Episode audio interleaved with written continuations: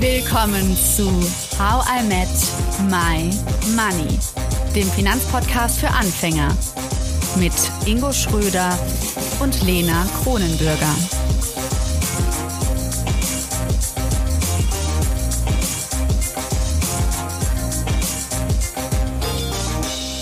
Hallo Ingo. Hallo Lena.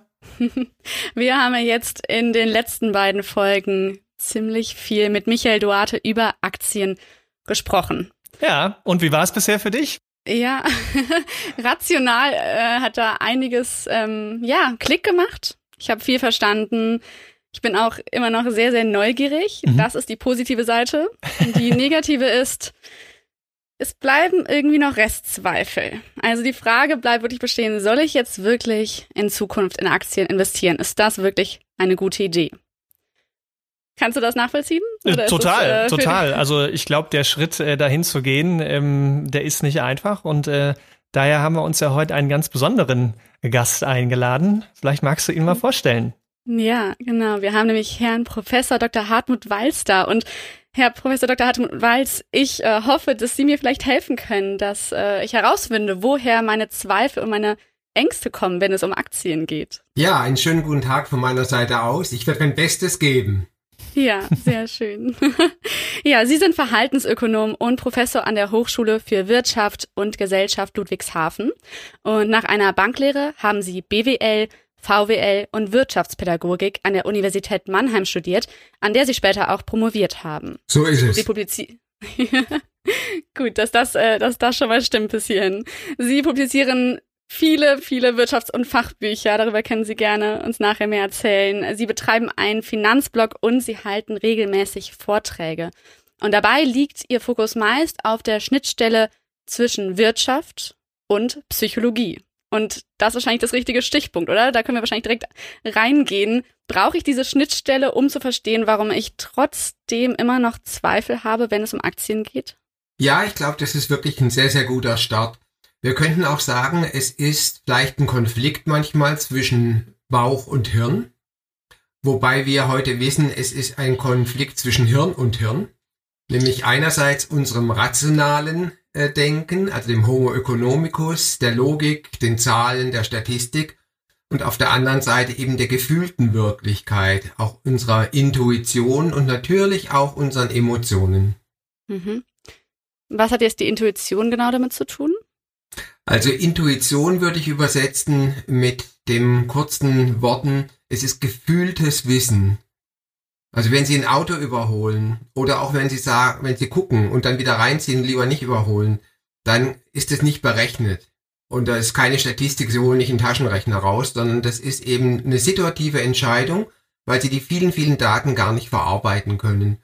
Und deswegen sollte man, egal ob männlich oder weiblich, durchaus auf den Bauch hören. Mhm. Ja, dass es das äh, Bauchgefühl gibt, das ist ja auch psychologisch inzwischen bewiesen von einigen äh, ja, Psychologen auch äh, wirklich befürwortet, also von Ihnen auch. Das, das finde ich äh, spannend und gut.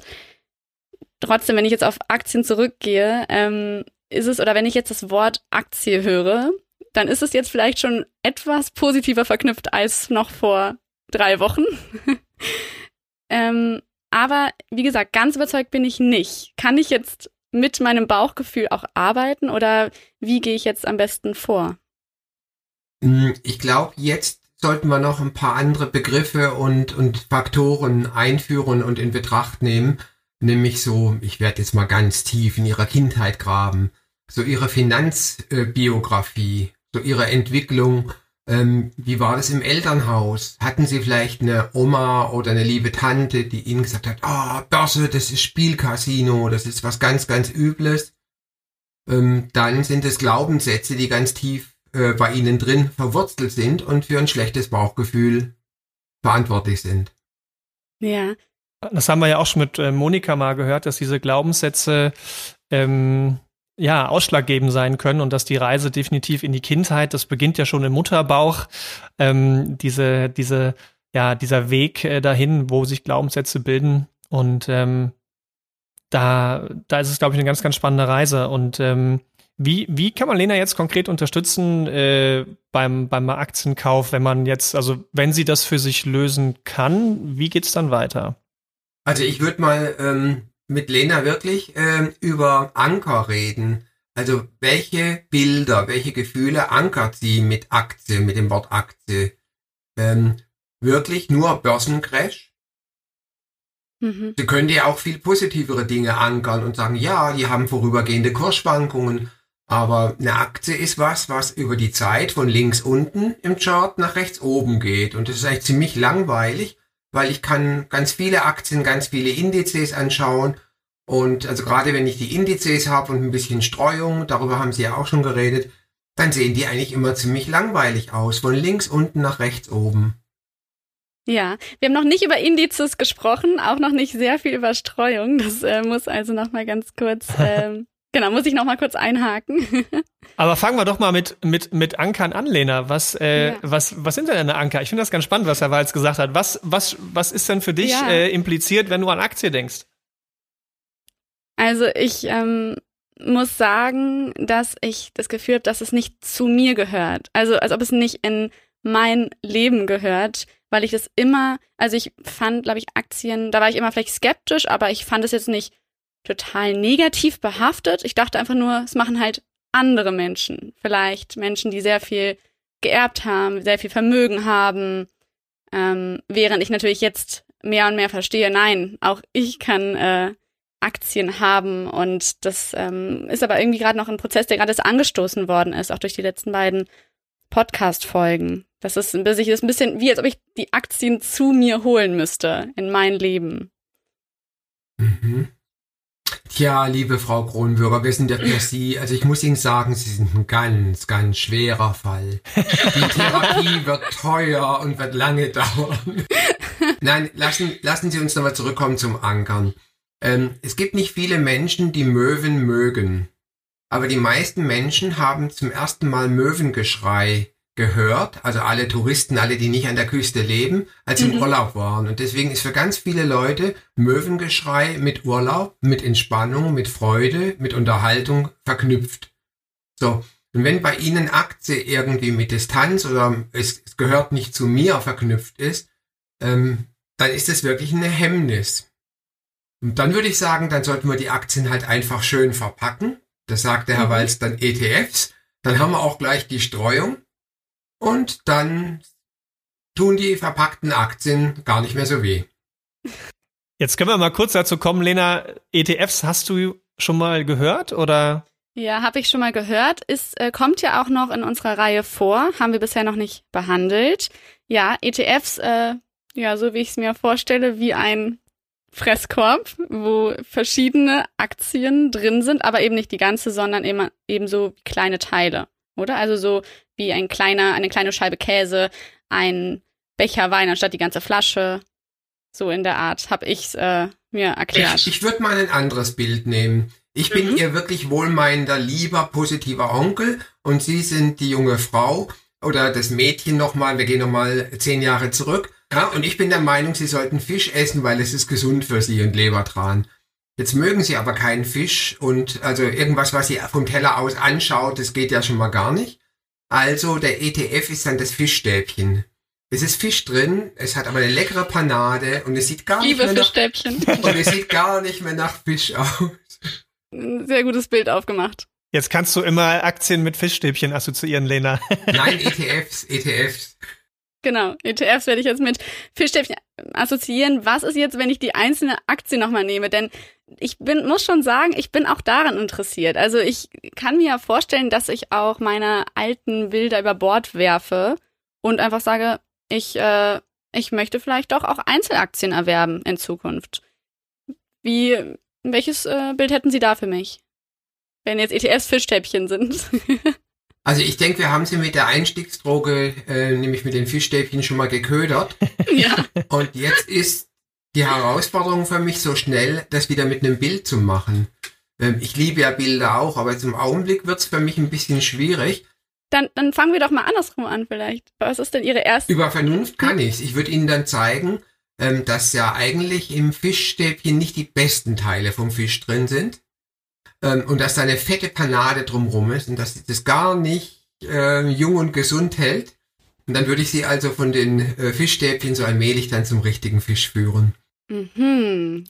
Okay, also Aktien, da stecken die Omega-3-Fettsäuren drin. Die brauchen wir. Ja, und da ist das Bild aber nicht, nicht richtig. Also bei den ETFs würde ich sie bei den Fischstäbchen lassen. Also der Herr Walz kommt auf einem anderen Weg dahin. Also ich habe als junger Mann, habe ich Einzelaktien gekauft. Und ich habe natürlich auch versucht zu zocken und den Markt zu schlagen. Man war ja selbstbewusst, ich habe BWL studiert und dachte, ja, wenn ich's nicht kann, wer soll's dann können? Ich studiere es doch, ja. Und ich bin dann mit wachsendem Alter immer bescheidener geworden. Und ich sage heute, ich versuche gar nicht den Markt zu schlagen. Ich bin total glücklich, wenn der Markt nicht mich schlägt. Ich versuche einfach die Marktrendite preiswert, transparent abzugreifen. Besser kann man es nicht machen.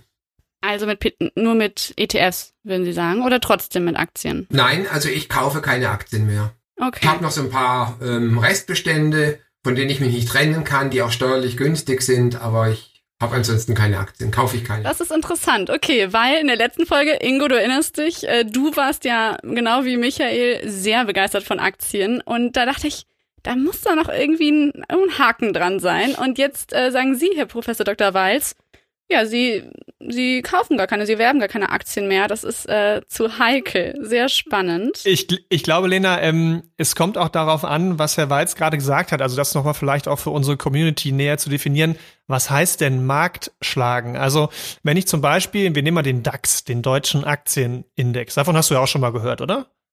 Ja, den Super. hast du mir gut erklärt. Sehr gut. Da sind 30 Aktien drin. So, und ähm, die Summe aus der Gewichtung und dem Inhalt ergibt halt eine Rendite. Sagen wir mal 8% pro Jahr im Durchschnitt. Nehmen wir es mal an. Und ähm, jetzt versuchst du mit Einzelaktien, in denen du sagst, ich lasse jetzt Lufthansa raus, äh, von den Autobauern BMW, äh, Daimler und Volkswagen sage ich, ich nehme nur Volkswagen, weil der andere, die, die anderen werden nicht so gut laufen. Du sortierst also aus, wobei mir fällt gerade ein, Lufthansa ist gar nicht mehr dabei, aber ähm, ich denke, das Beispiel ist klar. Und ähm, du versuchst jetzt durch Stockpicking, also durch Einzelaktienauswahl, besser zu sein als diese acht Prozent vom äh, DAX. Und der DAX wäre also der Markt und du versuchst besser zu sein. Und man kann das natürlich machen, indem man zockt und denkt, Krösus beziehungsweise äh, der Allwissende zu sein. Ähm, aber äh, im Endeffekt gehst du ein unnötiges Risiko ein. Und wenn man darüber Bescheid weiß und Lust hat zu zocken, genauso wie man ja ins Casino gehen kann, obwohl man weiß, dass die Bank meistens gewinnt, kann man ja Spaß dabei empfinden. Und jener, und äh, das kann jeder natürlich mit einer anderen Summe tun. Aber ähm, die sichere Variante und die entspanntere, und so wie es Herr Professor Walz auch beschreibt, ähm, wäre es, es über ETFs zu machen. Was nicht heißt, dass man nicht Einzelaktien kaufen kann. Man muss nur sehr bewusst darüber sein, dass man dort halt ein größeres, zum Teil viel größeres Risiko eingeht. Mhm. Also wir sind nicht weit auseinander. Äh, was Frau Kronenbürger so erlebt hat, äh, ist vielleicht, dass Sie, Herr Schröder, ähm, ja nichts gesagt haben darüber, in welcher Form man die Aktien kauft. Ne, die Aktie ist ja quasi der Fisch und der ETF ist halt eine Möglichkeit, wie ich den Fisch umverpacke. Und, und insofern ging es ja zunächst mal Ihnen, glaube ich, um die Anlageklasse. Und da ist ETF auf alle Fälle eine schöne Verpackung, eine preiswerte Verpackung. Wir kennen, glaube ich, beide oder alle drei erheblich schlechtere und teurere und intransparentere. Ja, wenn wir nochmal ganz kurz auf den Markt schlagen kommen, so Größen wie Warren Buffett schaffen das ja gut, oder? Also es könnte sein, dass man den Markt schlagen kann. Also was ich an Warren Buffett so mag, ist seine Ehrlichkeit. Und es gibt mehrere Zitate, das gibt's auch als YouTube-Video und es ist also wirklich völlig abgesichert, wo Warren Buffett sagt, ich empfehle der Masse der Anleger ETFs. Streut, ja, streut breit und kauft den Index nicht die einzelne Aktie. Und seiner eigenen Frau wollte ich kurz einhaken. Ja. Äh, seiner eigenen Frau hat er gesagt, kauft bitte ETFs. Er, er hat es, glaube ich, so festgelegt sogar, ne? Also. Ja, so im Nachlass und so weiter, ja. ja. Dass sie nicht zocken darf. So, und ansonsten, ähm, ich lasse wirklich viele, viele gute Haare an ihm. Aber der, äh, es gab auch einige Jahre, wo er schlechter war als der Markt. Also es ist nicht die Lizenz zum Gelddrucken. Er hat schon gekämpft. Und jemand mit seinem Potenzial und, und der Masse äh, kann natürlich auch Insider-Informationen kriegen, die Sie und ich nie kriegen. Und die ersten Jahre, wo er so gut war, hat er sein Portfolio ganz stark mit billigen Fremdmitteln, also mit billigen Krediten aufgepustet. Also ich mache mal ein Beispiel, wenn Sie mir 100 Euro geben und ich nehme noch 100 Euro Kredit und lege 200 Euro an und der Markt entwickelt sich mit den ähm, 6%, die, äh, die 8%, die der Herr Schröder genannt hat, dann habe ich ja zweimal 8%, weil ich ja 200 angelegt habe, dann habe ich 16% Rendite 2% gebe ich für den billigen Kredit der Bank, dann habe ich noch 14% Rendite. Das nennt der Fachmann Leveragen oder eben über Verschuldung hebeln auf Deutsch. Und das hat Warren Buffett auch gemacht. Ja. Dabei entsteht aber auch ein höheres Risiko. Mhm. Das heißt also, eigentlich sind Menschen, die glauben, sie könnten jetzt ganz viele Aktien kaufen und dann den Markt schlagen, größenwahnsinnig. Das ist ein bisschen äh, hart gesagt. Also diese Menschen die glauben, sie könnten den Markt schlagen, die unterliegen der Selbstüberschätzung, auf Englisch Overconfidence. Und das ist relativ normal als junger Mensch. Und dann ist es bei Männern noch stärker verbreitet als bei Frauen. Ja, junge Männer, die drei Jahre den Führerschein haben, glauben auch zu 80 bis 90 Prozent, sie seien überdurchschnittlich gute Autofahrer, was rein statistisch nicht geht. Ja, äh, und daraus resultiert dann so ein bisschen Selbstüberschätzung und damit die Tendenz zum Zocken. Mhm. Ingo, hast du die? Ja. Aber ich habe auch ein dementsprechendes Risikoprofil, da haben wir ja auch schon drüber gesprochen. Und ähm, ich glaube, wenn die Bereitschaft da ist, ähm, dann ist es auch okay. Und ähm, wir kommen bestimmt noch mal in ganz, ganz späteren Folgen auch auf das, was ich zum Teil mache. Ich handle dann mit Optionen und Derivaten, also äh, sowas ähnliches, was Herr Walz gerade beschrieben hat, äh, nur noch ein bisschen anders verpackt. Also äh, da ist noch mal eine ganz andere, ja, das ist gar keine Panade, das ist äh, eigentlich ein ganz anderer Fisch ähm, im Endeffekt. Aber ja, im Endeffekt mache ich das tatsächlich. Und ich glaube, mir ist gerade so ein passendes Bild dazu eingefallen. Ähm, das hat für mich auch ein bisschen was mit Schatzsuche zu tun. Also man, man hört bei Einzelaktien äh, äh, Nachrichten, ne, zum Beispiel zum Thema Nachhaltigkeit. Jetzt mit der äh, Wahl hatten wir das ja auch angesprochen. Dann, dann hört man, okay, der Impfstoff kommt und dann kaufe ich doch TUI, weil ich denke, ich reise doch lieber. Und für mich ist das wie so eine Schatzsuche. Und es ist ja auch ein ganz äh, spannendes Phänomen. Vielleicht können Sie es auch noch mal beschreiben, Herr Walz, dass man ähm, die Glücksgefühle dann als Privatanleger mehr, mehr wahrnimmt als, als die, die Fails, die man im Endeffekt gemacht hat und dass man natürlich auch das, was gut gelaufen ist, viel mehr durch die Welt trägt, als das, was eben auf Deutsch gesagt scheiße gelaufen ist. Ähm, kann man das irgendwie wissenschaftlich auch beschreiben? Ja, das kann man alles. Das habe ich alles in meinem äh, ersten Buch einfach genial entscheiden ja abgebildet, immer in äh, ganz kurzen Kapiteln, immer nur vier Seiten. Ich habe da so die 55 härtesten und schlimmsten und weit verbreitesten dieser Entscheidungsfehler äh, beschrieben. Und was Sie jetzt äh, sagen, das erste war ja diese Overconfidence, die Selbstüberschätzung. Und das, was Sie jetzt gerade beschrieben haben, ist ähm, der sogenannte Survivorship Bias, also die falsche Orientierung an den Überlebenden. Ich mache es mal ganz einfach. Wenn so ein junger Mann einen Gewinn hat, dann erzählt er das beim Duschen im Fußballverein, am Stammtisch, er erzählt es überall, er twittert äh, er teilt es mit jedem. Wenn er dann aber Verlust macht, dann weint er still im Kämmerchen. Also ich habe in Vorlesungen vor zwei, drei Jahren, als dieser ähm, Hype war um äh, Kryptowährung, insbesondere im Bitcoin, da hatte ich mehrere Situationen, wo, und es waren nur Männer, es war keine einzige Frau dabei, wo Männer mich immer noch nett und respektvoll, aber doch vor der ganzen Gruppe angemacht haben. So nach dem Motto, Herr Walz, ich weiß nicht, was Sie gestern Abend gemacht haben. Ich war mit meiner Freundin für 200 Euro essen aber ich habe in der Zeit, wo wir schick essen waren, habe ich über 1000 Euro mit Bitcoins verdient. Ja, und ich werde auch blöd, wenn ich das nicht mache. Und der gleiche und ein paar andere saßen dann aber immer in Einzelgesprächen hinter verschlossenen Türen äh, bei mir in der Sprechstunde und hatten Geld von der Oma verzockt. Und die, und die Tränen flossen bei einem 25-Jährigen, die Tränen flossen. Aber das macht man natürlich nicht im Audimax, das macht man unter vier Augen. Also Herr Schröder, ich sehe schon, also mit dem Zocken, da werden wir beide keine Freunde. Und ich bin ja nicht allein. Ich habe acht Nobelpreisträger hinter mir.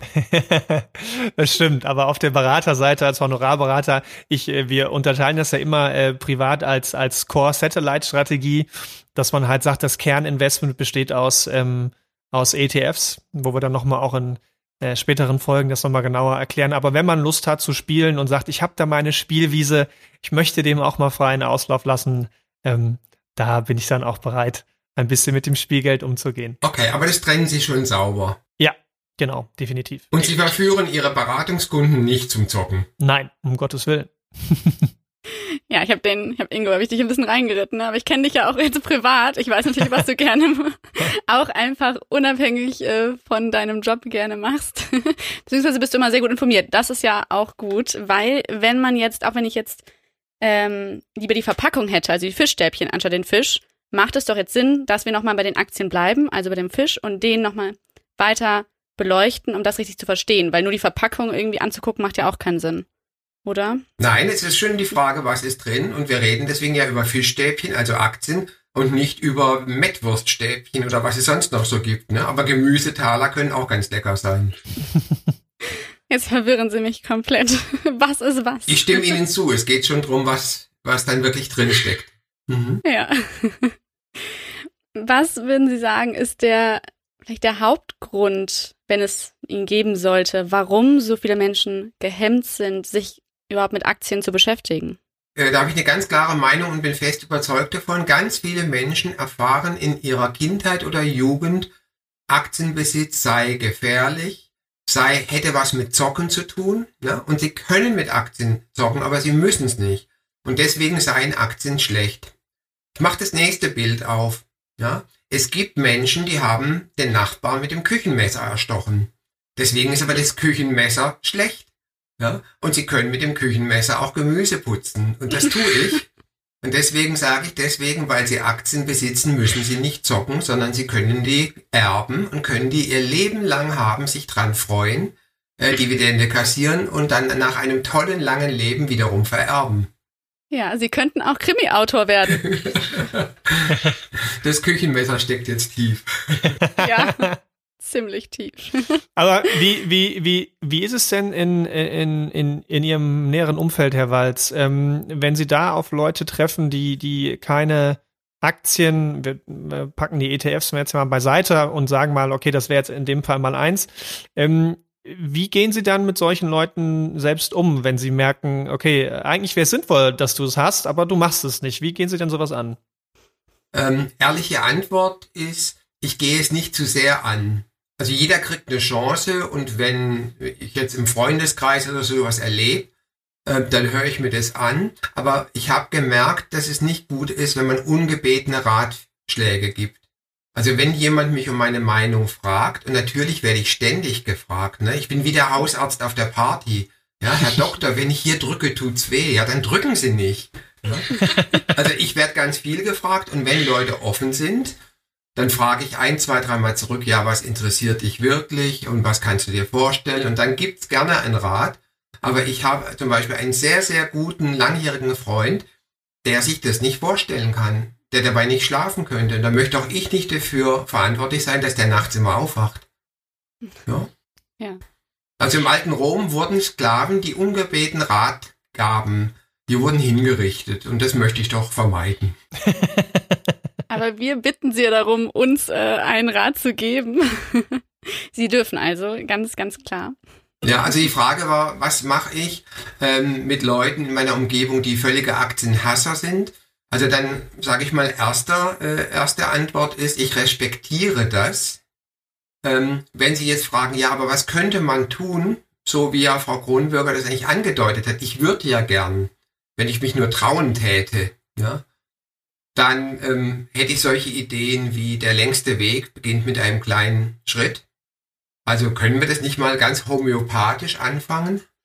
Ja, also zum Beispiel ähm, mit einem Aktiensparplan. Ich vermeide jetzt das Wort ETF, wäre natürlich ETF ideal, aber mit irgendeinem Aktiensparplan, dass Sie von Ihrem wohlverdienten Geld mal 50 Euro pro Monat ähm, beiseite legen und es dann einfach mal ein paar Jahre beobachten und dann auch immer mehr Zutrauen kriegen zu sich selbst.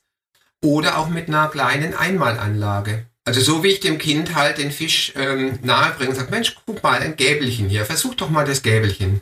Okay, also mit einer Summe, die man noch verkraften kann, äh, zu starten. Das, äh, das klingt vernünftig.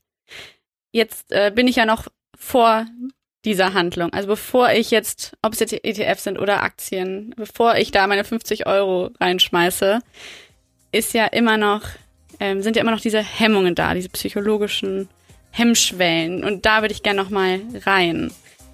Welche psychologischen Hemmschwellen kennen Sie noch vielleicht von Ihren Kunden und Kundinnen oder vielleicht einfach auch aus, aus der Wissenschaft? Die Antwort auf diese Frage, die bekommt ihr nächste Woche Montag. Dann wird uns Herr Professor Dr. Hartmut Walz auch erklären, vor welchen Risiken wir uns beim Thema Aktien schützen sollten und warum wir manchmal Angst vor den falschen Risiken haben. Außerdem rechnen Ingo und Herr Professor Dr. Walz mit Crash-Propheten ab und wir widmen uns einem ganz bestimmten Bereich in der Küche. Freut euch also mit mir auf nächsten Money Monday. Tschüss!